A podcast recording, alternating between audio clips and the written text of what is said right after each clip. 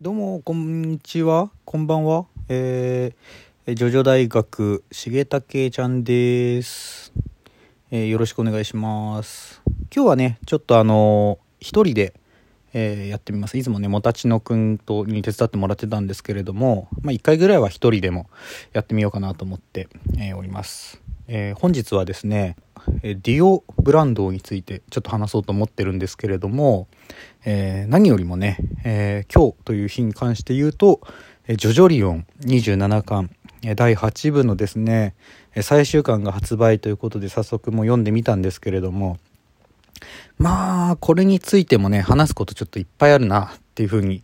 思ってます。まあ、おいおいちょっとちゃんと読み込んで、まあ、自分の中に落とし込んでから、えー、ジョジョリオンについては話していきたいなと思ってます。なん、まあ、今日は、えー、ディオ・ブランドーについて、ちょっと一人でどれくらい喋れるかっていうのもね、兼ねてやっていきたいなと思ってます。えー、まず、ディオ、えー、ディオ・ブランドーについてってところなんですけれど、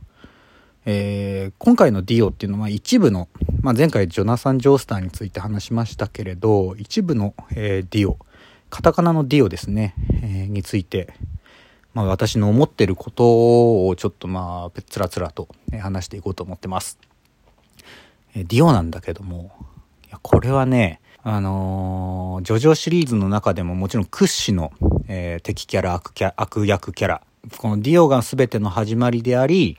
まあこのディオから派生した物語といっても過言ではないこのジョジョの奇妙な冒険。まあ言わずと知れた、えー、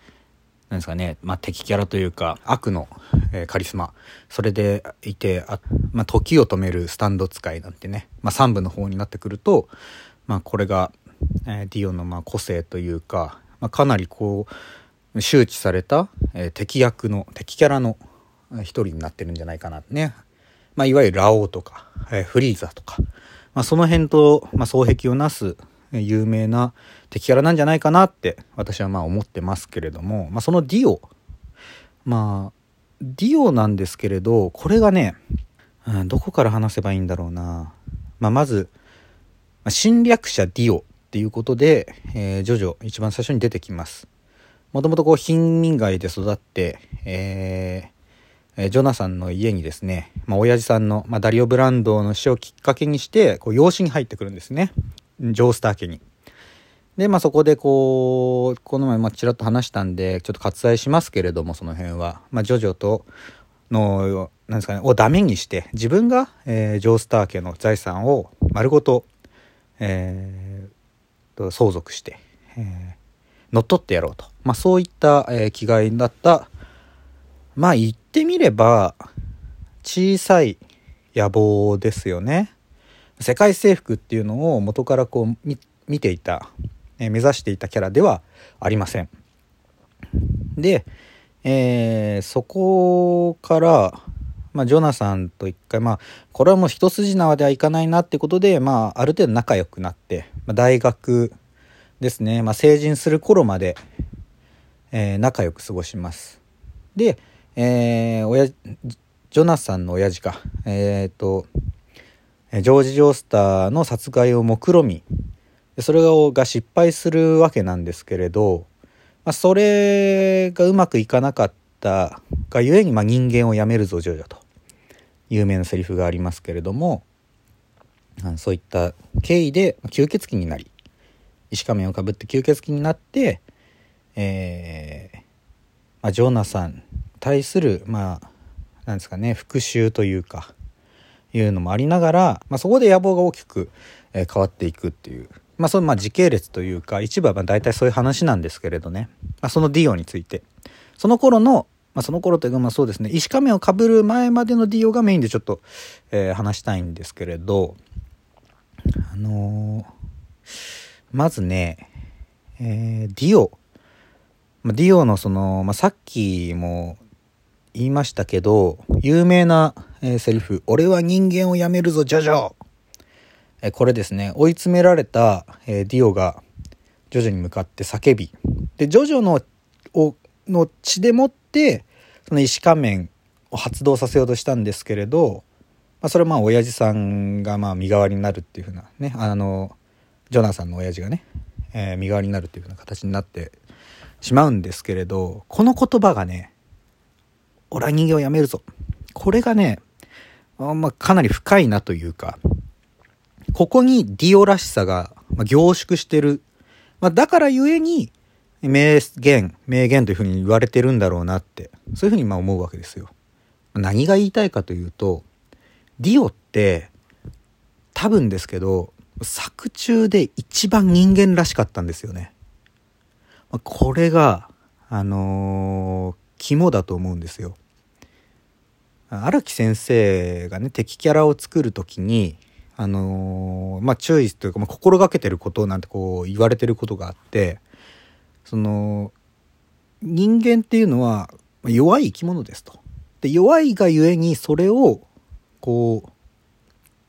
うその他人に、まあ、攻撃としてそれが向くとそれほど怖いものはないと。まあ、その辺はまあ割と共感できるし実際そのジョジョの敵キャラっていうのはよく言われるのは小物だと。全員そのなんだろうな器が小さいというか、まあ、ビビリだったりとかあのー、いざというところでテンパるようなまあ、まあ、本当にまあ小物感はあるあのキャラクターに仕上がってるというか、まあ、意図してそういう風になってるんですけれどことにこのディオディオはね、えー、まず本当にコンプレックスの塊なんですよ一言で言うと。もう本当にまあもともとやっぱ頭が良くてあの貧困街ダリオのもとで暮らしてる時もチェスで、えー、賭けチェスをして、えー、収入を得てるぐらいに、まあ、まあ、知的な、えー、キャラクターで、まあ、こう本を読んだりとか、えー、してて、まあ、それでやっぱ親父がもう飲んだくれて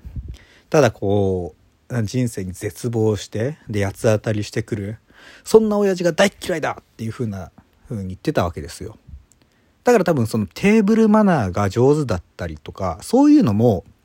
全部ね、こう、あの、ディオがこう自分はこうなりたくないっていうその、まあ、反面教師、まあ、環境もそうだけど、まあ、親父も、親父さんのまあ影響もね、やっぱ強いと思うんだけど、あの、ダリオのね、